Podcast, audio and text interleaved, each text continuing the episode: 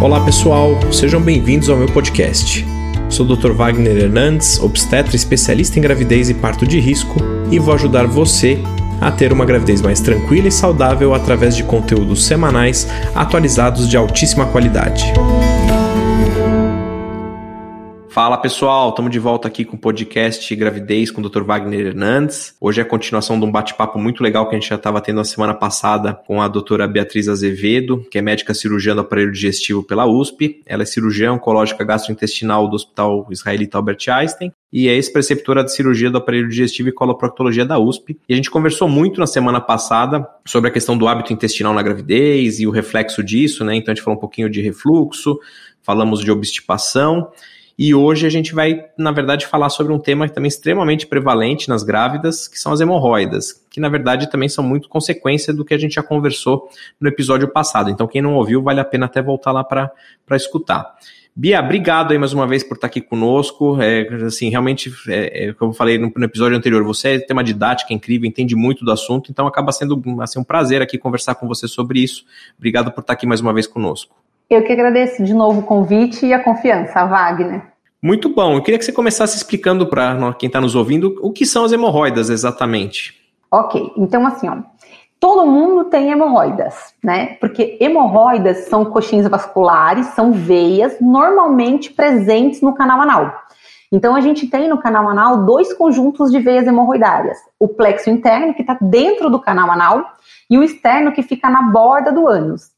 Então, todo mundo tem essas veias. O que a gente popularmente chama de hemorroidas, na verdade, é a doença hemorroidária, que é quando essas veias estão alteradas, né, causando algum sintoma no paciente, que no geral é sangramento ou prolapso, que é sair de dentro do canal anal e aparecer na borda do ânus.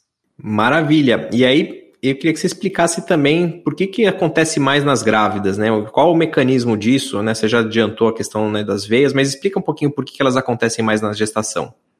Então, ó, a doença hemorroidária, ela aparece quando tem uma irregularidade entre a entrada de sangue nessas veias e a saída de sangue nessas veias.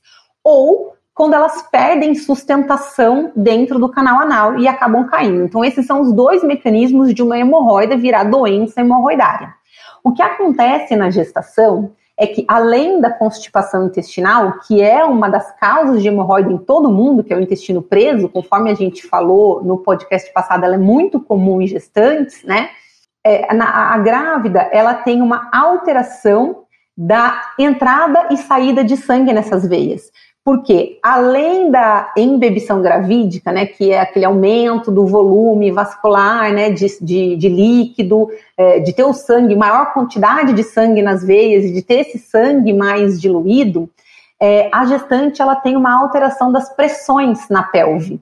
Então, conforme o tempo passa, durante a gestação e tem a constipação, que é fator de risco. O peso do bebê sobre a pelve altera a saída de sangue dessas veias. Então, do mesmo jeito que a perna fica inchada, né, e vai piorando ao longo da gravidez, a hemorroida também, essa veia também vai ficando mais inchada, mais túrgida, né? E a volta do sangue dessa veia fica prejudicada. Então, por isso existe essa tendência de haver dilatação dessas veias ao longo da gestação. E existe uma complicação comum da doença hemorroidária na gestante, que é a trombose hemorroidária, que é normalmente a causa que acaba trazendo a gestante para mim no consultório, né?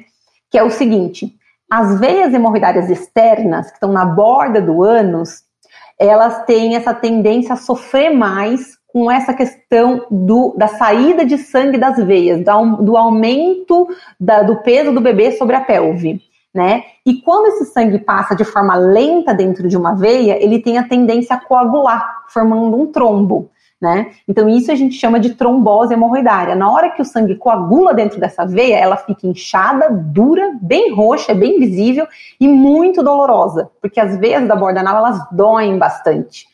É, é, sempre importante lembrar que essa trombose não tem nada a ver com trombose de perna, não sobe para o pulmão, não dá embolia pulmonar, não é perigosa, é um evento totalmente local, mas ele causa muito desconforto.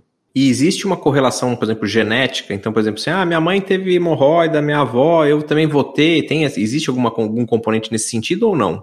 Existe. A hemorroida é uma doença, a doença hemorroidária é multifatorial, né? Então tem os fatores de risco que são constipação, ganho de peso, sedentarismo, isso para todo mundo. Mas existe uma tendência genética a desenvolver doença hemorroidária e isso é para todo mundo. Com relação à gestação, eu acho até que você vai saber dizer melhor do que eu, mas é estranho porque muitas vezes eh, tem hemorroida numa gestação e não tem na outra. E na mesma mulher. Então a gente não sabe muito é, por que, que isso acontece, entendeu? Mas quem tem tendência a ter hemorroidas ou quem já tem hemorroidas antes de ficar grávida tem é, o risco de piorar ou o risco maior de desenvolver durante a gestação. E aí você já comentou é, brevemente em relação aos sintomas, né? Então você comentou em relação ao sangramento ou a herniação, né, da, da hemorroida que a pessoa pode sentir. Mas como é que uma grávida, assim, a grosso modo, então ela deve, assim, se ela tiver um sangramento nas fezes, a primeira hipótese para ela seria que seria hemorroida mesmo, e a questão, o que, que ela deve fazer com essa bolinha que ela sente, por exemplo? Ela tem que pôr para dentro se ela não voltar sozinha? Que, qual que é a recomendação? Legal. É interessante sua pergunta também, porque é o seguinte: como eu falei, a gente tem dois conjuntos de veias no ânus, o plexo interno e o plexo externo. Então, em teoria, a gente tem dois tipos de doença hemorroidária diferente. A doença hemorroidária interna, que é aquela veia de dentro do canal anal, normalmente ela não dói. O sintoma principal é sangramento e o segundo, prolapso, sair para fora. Essa, ela sai para fora quando evacua e ela normalmente volta sozinha. Mas ela não dói, ela causa um incômodo, porque dentro do canal anal a inervação para dor é diferente. Não é como quando você faz, por exemplo, um corte na pele, entendeu? É uma dor visceral, ou seja, não é uma sensação de dor comum para gente. É uma sensação de que o reto está cheio, de que tem um incômodo na região do ânus. Então, nessa situação, dá para a hemorroida voltar sozinha para dentro, né? Ou empurrar. Mas não é o mais frequente em gestante. Em gestante, normalmente o que acontece é a doença hemorroidária externa, que é da borda do ânus. Por isso, a, a dor é um componente bastante importante. E não adianta tentar empurrar essa veia para dentro, porque ela é de fora. Então, essa bolinha roxa e dolorosa, que normalmente aparece uh, de um dia para o outro, sabe? Ela, ah, do nada você não tinha, de repente passa a ter. Às vezes a pessoa fica tentando empurrar para dentro. Às vezes ela até acha que entrou, porque ela empurrou a borda do ânus para dentro. Mas minutos depois aquilo sai. E dói muito para empurrar, porque é uma área com bastante inervação para dor.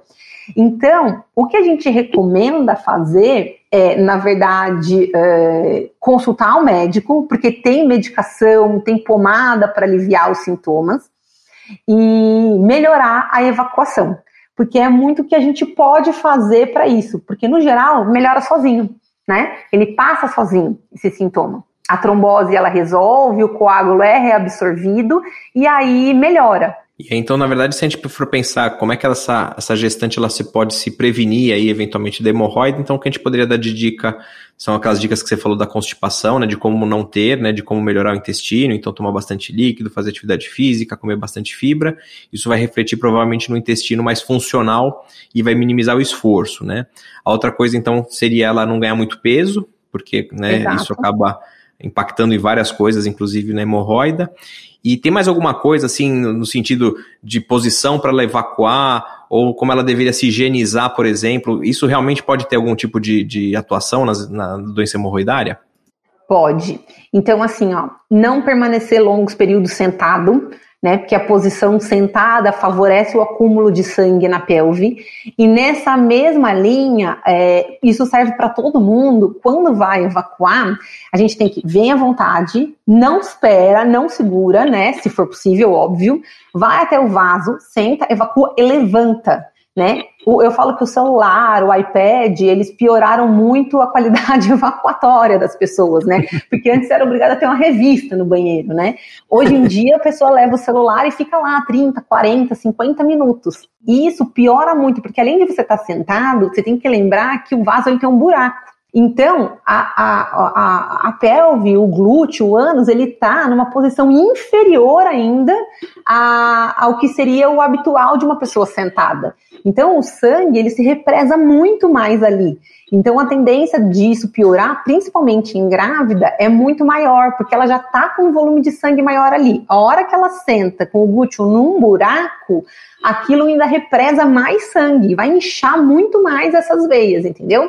Então, é levantar rapidamente e com relação à higiene, é assim, quem está com crise, né, com a doença em crise, com a, a, as veias muito inchadas, a gente orienta a evitar o atrito, porque isso pode causar sangramento. Então, evitar papel higiênico, a primeira opção é sempre lavar. Né? Então, se tiver duchinha, bidê, ou se for possível tomar banho, ótimo, né? Se não for possível, a gente orienta a usar lenço umedecido, e aí as gestantes devem ter aí já uma lista, né, dos que vão usar para o bebê, mas eu já sempre recomendo observar os que tenham sem cheiro, sem é, sabonete misturado, né, o mais natural possível, porque uma outra questão é, muitas vezes, hemorroida dá prurido coceira e deixar resíduo de sabão ali, né, de qualquer produto de limpeza, né, é, mesmo os presentes no lencinho, pode começar a piorar um dos sintomas da doença hemorroidária, que é coceira. Então, é, isso é uma coisa legal de é, prestar atenção. E evitar o papel higiênico por conta que ele erode mesmo as veias e aí causa sangramento. Em relação à temperatura, assim, vale a pena usar uma compressa quente, morna, uma compressa fria né, quando você está com uma crise aguda, tem algum impacto ou não ajuda em nada? Isso é uma coisa interessante, porque se você conversar com 10 coloproctologistas, cada um vai dar uma recomendação diferente, né? E há uns anos atrás eu fui dar uma aula num congresso e realmente eu fui fazer um levantamento sobre isso. E a verdade é que o banho de assento, ele não tem, é, de, do ponto de vista científico, nenhuma validade. O que a gente sabe é que o banho de assento com água morna, ele ajuda a relaxar o músculo do esfíncter. Então, muitas vezes, essa sensação de relaxamento dá uma sensação de melhora da dor. Mas do ponto de vista de tratar as hemorroidas, não faz diferença nenhuma. Inclusive, é, negócio de pôr compressa fria dá uma sensação que vai melhorar, porque vai, faria né, uma vasoconstrição, fazer, faria essas veias se contraírem. Às vezes as pessoas queimam a pele da borda anal. Então eu evito. Eu quando oriento, falo, olha, se você se sentir bem, deixa cair um pouco de água morna porque ela relaxa a musculatura e pode ser que isso te ajude, mas não é certeza. Bom, e aí na verdade assim, com a evolução da gravidez, né, vai aumentando o peso do útero, né, do bebê ou dos bebês, né, uma gestação gemelar, e a tendência, infelizmente, daquela mulher que já tem hemorroida não é de melhora, né? Existe uma tendência Exato. talvez de piora, difícil dizer como vai progredir. Agora, aí vem, na verdade, um grande medo que essas mulheres têm, que vai chegar a hora do parto. E aí ela fala assim: Meu Deus, né? Se tá ruim assim, porque eu faço uma força para evacuar e eu já tô com essa, com essa doença hemorroidária, com essas hemorroidas para fora, imagina na hora que eu for fazer força pro parto, né? E assim, na minha experiência prática, infelizmente é fato, né? Você põe uma, faz uma, uma, uma pressão ali muito grande, existe uma tendência de piora. É, mas assim, eu vou, assim, a minha opinião é que a gente não deve mudar a via de parto por esse motivo, né? Mas eu queria ouvir a opinião de, de quem cuida depois. Se você uhum. fala assim, ah, uhum. Wagner, não, putz, olha, realmente isso piora muito. Eu, da minha parte, se eu pudesse, eu, eu faria uma cesárea nessa mulher para prevenir. Fala um pouquinho do que você pensa em relação à via de parto e as complicações em relação à hemorroida, por favor, doença hemorroidária. Apesar de eu ser cirurgiã, né? eu, muitas vezes eu recebo paciente aqui que tá com aquele medo no final da gestação, do parto normal, e aí, tipo, tá tentando colocar na própria cabeça, né, que é, talvez a hemorroida seja uma coisa para ela decidir sobre a via de parto, né? E, e eu tenho uma má notícia nessa, nesse sentido, né? Lógico, fazer a força pode ajudar a prolapsar naquele momento uma doença hemorroidária que já está ali, entendeu? Mas que muitas vezes só não se manifestou antes na gestação, né? Então, na hora que faz a força, com uma força para evacuar, pode sim exteriorizar essas veias. Mas a verdade é que ter ou não doença hemorroidária no pós-parto não tem a ver com a via de parto. Então, eu recebo paciente aqui que às vezes não tinha aparecido a doença hemorroidária até então, a hora que faz a cesárea, passa 48 horas aparece. E isso acontece porque a hora que o bebê sai subitamente, descomprime a veia cava que traz todo o sangue das pernas em direção ao coração mas essa veia acaba ficando mais dilatada, porque essa queda abrupta da pressão sobre a cava também represa o sangue. Então, muitas vezes, depois da cesárea, aparece uma hemorroida que o paciente não tinha. Então, assim, do meu ponto de vista, também é, eu falo para o paciente: não vai ser aqui que você vai decidir sobre a sua via de parto, porque pode piorar depois do parto vaginal? Pode, mas fazer cesárea também não é garantia de que não vá piorar, entendeu? Então eu não tenho como garantir isso para o paciente. Agora, a boa notícia é que a grande maioria das pessoas que têm doença hemorroidária durante a gestação, isso desaparece, né, um tempo depois do parto, porque quando todas essas pressões se ajustam, isso some, né? Então, a maioria das pessoas que fica desesperada ao longo da gestação não precisa de cirurgia depois né? É uma coisa bem transitória mesmo. E, então, essa é a boa notícia, apesar de não te ajudar na decisão da via de parto. E mais ou menos quanto tempo depois, né, por exemplo, de uma agudização da doença hemorroidária, por exemplo, no pós-parto, né? Ela estava com a hemorroida controlada, ela fez o esforço, ou nasceu da cesárea e deu uma piorada. Mais ou menos só para ter um norte, assim, quanto tempo é, é, é comum durar um processo agudo desses? É, mesmo que você não use nada, né? Que a gente comentou, né? Pode ter uma pomada com, sei lá, com xilocaína, algumas outras coisas, né? Algumas outras medicações. Mas qual o tempo, o curso natural de uma doença hemorroidária geralmente? Toda vez que a gente faz um tratamento clínico, né? A gente não reavalia resultado em menos de 30 dias.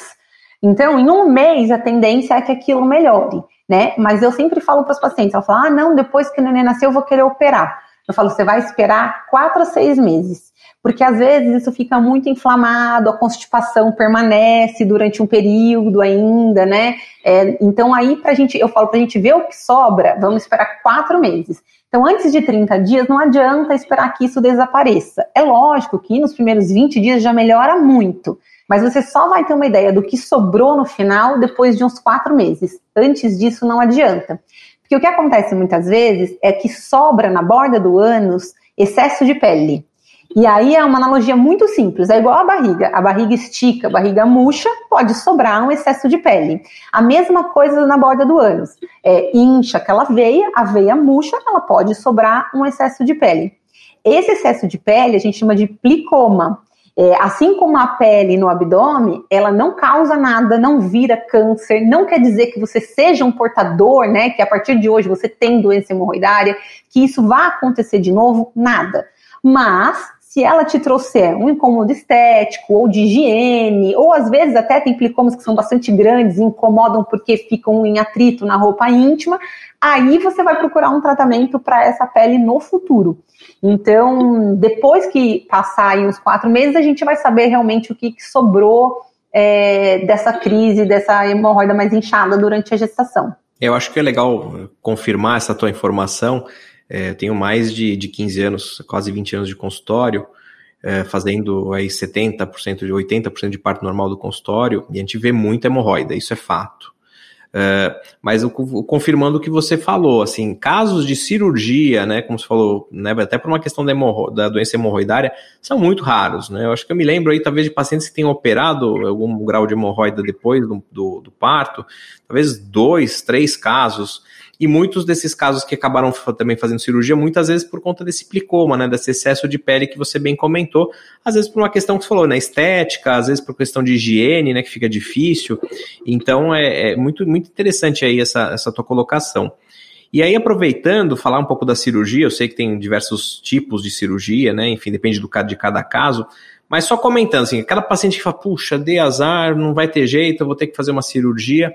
Às vezes elas têm, morrem de medo, né? Até porque falam que o pós-operatório é muito doloroso. Comenta um pouquinho, geralmente, como é que são essas técnicas, se é uma cirurgia simples, se fica um dia no hospital, se tem que ficar quanto tempo internada, e de repente, como é que costuma ser um pós-operatório né, liso, né, nesse, nesse sentido. Uhum. Ó, então, assim, a gente sabe que é, a doença hemorroidária, ela é uma, não durante a gestação, porque a gente já viu que isso normalmente é um quadro transitório, mas a doença hemorroidária, ela responde mal a tratamento clínico, porque é uma veia que está doente, né? Então, a, pro, a probabilidade de alguém melhorar 100% com tratamento clínico é muito pequena. Só às vezes em hemorroidas é, grau 1, né, que são aquelas que só sangram internas, você dá um remédio, controla ali a, um venotônico, né, que controla aí a, a tonicidade desse vaso, né? E aí a pessoa melhora, mas a maioria das vezes curar hemorroida não se cura com tratamento clínico. E um parênteses aqui com as gestantes é que às vezes tem hemorroidas muito feias na gestação, né? E eu sou totalmente contra indicar cirurgia de hemorroida na gestação. Eu já vi gente fazer porque disse que estava muito feia e acaba submetendo a gestante a uma anestesia e tudo mais. Eu já tive uma vez que internar uma gestante para fazer analgésico, mas cirurgia eu sou totalmente contra, porque 90% das vezes regride completamente. E quando sobra é plicoma. Então, a gente não indica cirurgia de jeito nenhum durante a gestação, que eu acho que é muito ruim conviver? É muito ruim. Mas a cirurgia, ela não alivia muito imediatamente, entendeu? Justamente por causa disso. Então, assim, é, para a gente definir como que a gente vai fazer uma cirurgia de hemorroida, a gente precisa saber se essa hemorroida é interna, ou seja, se ela está dentro do canal anal, ou se ela tem algum componente externo, porque é, muitas hemorroidas são mistas, tem componente interno e externo. Toda vez que uma hemorroida tem componente externo, ou seja, ela sobra pele ou veia na borda do ânus, precisa associar a remoção dessa pele ou dessa veia na borda do ânus. Então, cortar, remover cirurgicamente, tirar dali. E é isso que causa dor. Então, a grande questão em mulheres é que a maioria das mulheres tem doença externa e aí acaba tendo que remover cirurgicamente essa pele, e é aí que dói. Todas as técnicas alternativas para tratamento de hemorroida, elas são feitas totalmente dentro do canal anal, que é onde eu já disse, a inervação para dor é diferente. Então, se a hemorroida é totalmente interna, a gente pode usar técnicas que são totalmente dentro do canal anal e tem menos dor no pós-operatório, né? É mais uma sensação de reto cheio, um incômodo do que essa dor aguda mesmo. Agora, a grande questão é que dor é um, um parâmetro muito pessoal, né? Então, é, para quem aí faz parto normal, por exemplo, né? É, você sabe que é o mesmo obstetra, às vezes um nenê do mesmo tamanho, uma mulher do mesmo tamanho, uma fala que a dor foi impossível, né? E a outra fala que nem foi tão impossível assim né? Que a dor ela é reflexo de experiências que a pessoa teve, né? De do que, que ela está esperando daquilo, enfim, a dor é muito é, multifatorial, né? Então, realmente, se me perguntam, cirurgia de hemorroida dói? Eu falo, dói, dói. Dói por sete dias. Por isso é que quem decide se vai operar a hemorroida é a mulher, é a pessoa, né? Nunca o paciente pode vir a, num consultório para reclamar de uma gastrite ou falar para ele: você não quer operar hemorroida? Porque não vai dar certo, não vai tolerar a dor, né? Então, é, se você sabe que você vai ter dor por uma semana, mas que hoje em dia a anestesia melhorou muito, né? Já mantém você sem dor, uma hack anestesia mantém aí o paciente sem dor por 24, 36 horas, porque a gente pode usar morfina, pode usar várias, várias medicações que mantêm analgesia de longo prazo e que você vai ter dor, mas vai ter remédio, vai poder ficar em casa durante uma semana, você encara aí essa, essa dor por uma qualidade de vida melhor. E olha, eu vou te falar, a maioria das vezes, quem pensou bem, foi bem orientado e decidiu pela cirurgia e tem realmente hemorroida que mereça ser operada, as pessoas não se arrependem da operação apesar da dor, porque é realmente uma doença da qualidade de vida, né? Atrapalha muito. Toda vez que você vai no banheiro sangra, sai a hemorroida, tem que reduzir, né, colocar de volta para dentro. Então acaba que a qualidade de vida fica tão prejudicada que uma semana, dez dias de dor, o pessoal encara bem, né? No geral. Então a cirurgia é isso, depende do tipo de hemorroida. Então não adianta, tem que examinar para poder saber. E de diagnóstico diferencial em relação à hemorroida, o que, que a gente tem que se preocupar, o que, que a gente pode, né, talvez o obstetra que está ouvindo, o que, que ele tem que pensar numa paciente que às vezes tem um sangramento, e aí às vezes fica aquela coisa, ah, sangramento nas fezes é hemorroida, hemorroida, hemorroida, e às vezes não é. é. Então o que, que a gente precisa se preocupar em relação a isso? Isso é uma dúvida super frequente e assim, muitas vezes as pessoas não sabem que existem outras doenças no ânus. E uma outra doença muito frequente é a fissura anal. Então, a fissura anal, ela tem duas características principais: dor e sangramento.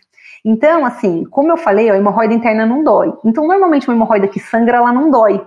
Agora, se as queixas forem dor e sangramento, é muito provável que o diagnóstico seja fissura. E fissura também é comum na gestante por conta da constipação. Então, a fissura nada mais é do que um corte, uma rachadura, né? Então, quando passam as fezes, é, esgarça a borda do ânus mesmo, como um tecido que rasga. Muitas vezes isso acontece com as pessoas no dia a dia, né? Aí dá uma doidinha na hora de evacuar, sai um sanguinho no papel, no dia seguinte tá tudo normal, né? Teve uma diarreia, um cocô mais duro e aconteceu isso, beleza, no dia seguinte tá tudo normal. Mas, às vezes, quando tem esse corte, essa dor gera uma coisa que a gente chama de hipertonia esfincteriana, que é o músculo fica muito mais apertado. Quando esse músculo fica apertado, a cicatrização daquele corte fica mais difícil. E aí, na próxima vez que você for evacuar, já teve a dor, tá com o músculo mais apertado, vai ser mais difícil. Então, em cima daquele corte aparece mais corte. Então, é uma ferida que todo dia ela tenta cicatrizar e todo dia ela abre novamente, entendeu? E é, traz um desconforto bastante intenso a fissura anal, né? E o tratamento é totalmente diferente do tratamento da doença hemorroidária.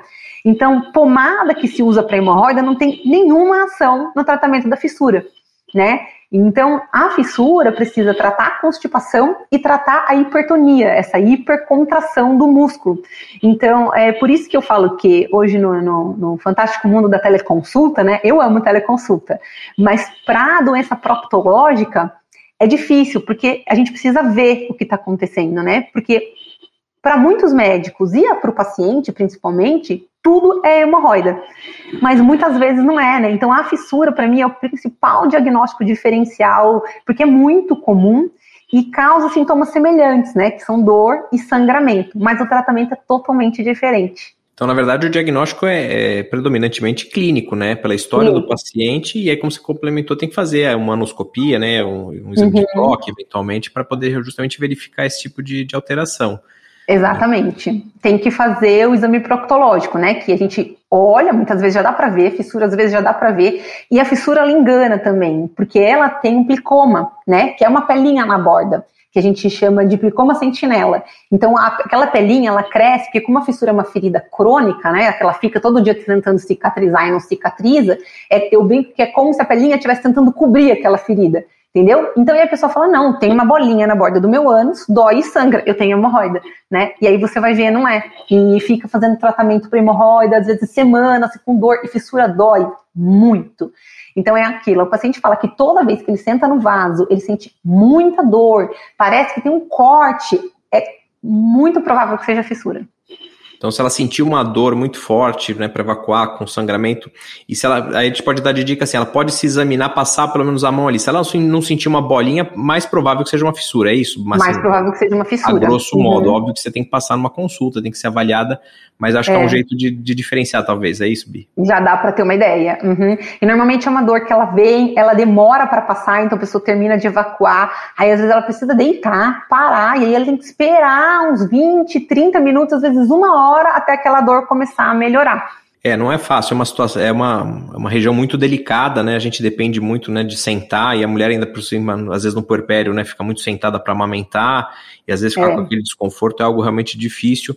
Então eu acho que, né, nessas situações tem recurso, né, tem como aliviar sintoma, como a, a Bia já falou. Então, acho que você uhum. que está nos ouvindo e tem aí alguma questão nesse sentido, né, busque aí uma ajuda, né? Acho que não é necessário também um sofrimento eterno. Por mais que seja uma doença autolimitada e benigna, que deva melhorar com o tempo, é muito desagradável, né? Muito desconfortável e tem recurso. Então, realmente converse com o obstetra, converse com uma cirurgiã gastro como a Bia, que eu acho que você consegue se beneficiar, né, Bia? É, e eu sabe que eu, nessa de a gente combinar de fazer aqui o podcast, eu fui dar até uma olhada, né, para ver se eu estava deixando passar alguma coisa. E eu tive uma grata surpresa, porque todas as coisas que a gente discutiu, nada nada de nada é super comprovado que funciona. Mas no tratamento das hemorroidas, a gente tem medicação, né? Que são essas medicações venotônicas. E os venotônicos na gestação, eles tiveram uma resposta positiva em alguns estudos de meta-análise. Então é uma coisa boa. Eu vejo realmente funcionar, se administrado na dose correta, né? Porque também não adianta dar subdose de medicação, né? Então os venotônicos eles tiveram uma boa resposta. Então, é isso que você falou, tem como melhorar, né? É lógico que a gente fala, ah, quando o neném nascer melhora. Poxa, mas a pessoa tá lá, né? Com 37 semanas de gestação, a barriga enorme, cansado, e ainda tendo que conviver com as hemorroidas sem esperança de que aquilo melhore, né? A gente tem como ajudar, sim. Dá para tomar analgésico, dá para fazer algumas coisas que vão amenizando o desconforto, e os venotônicos também ajudam a diminuir a pressão nas veias e aí diminuir um pouquinho aquele inchaço. Bia, foi um enorme prazer estar aqui com você nesse segundo episódio aí de, sobre as questões gastrointestinais na gravidez. Acho que foi extremamente elucidativo, acho que informativo para quem está nos ouvindo, acho que incrível, assim, realmente, como eu falei, é foi um prazer estar com você aqui nessa meia hora, você realmente tem uma didática incrível, sabe muito do tema, é, então, obrigado mais uma vez por estar aqui conosco. É, se você quiser complementar com alguma outra coisa que a gente não tenha falado e aproveitar para deixar mais uma vez os contatos aí para quem quiser, né, de repente, ouvir um pouco mais e também passar em consulta eventualmente, é, por favor. Eu agradeço de novo o convite. É sempre legal a gente poder dividir, né, com os médicos de outra especialidade, porque é, a cirurgia gastrointestinal e a proctologia, principalmente, elas se fundem muito aí com a obstetrícia, a ginecologia em algumas áreas, né? Então a gente realmente precisa desse esquema de colaboração para poder ajudar melhor os pacientes. Então eu agradeço mesmo o convite, Wagner. É, para me achar, eu tô sempre pelo Instagram, né? Eu adoro responder pergunta lá. Eu acho que o pessoal traz dúvidas que às vezes até é, instiga a gente a pesquisar sobre algumas coisas. E tô lá, arroba doutora Beatriz Gastro. Então, se vocês quiserem me achar, é simples. Obrigado, Bia, mais uma vez. E da minha parte também, quem quiser aí dar alguma sugestão de tema ou fazer algum tipo de pergunta, alguma coisa, no meu contato é o, o arroba Dr. Wagner Hernandes. E na semana que vem a gente volta com outro convidado, com algum outro tema relacionado à gravidez. Um grande abraço e até lá. Tchau, tchau.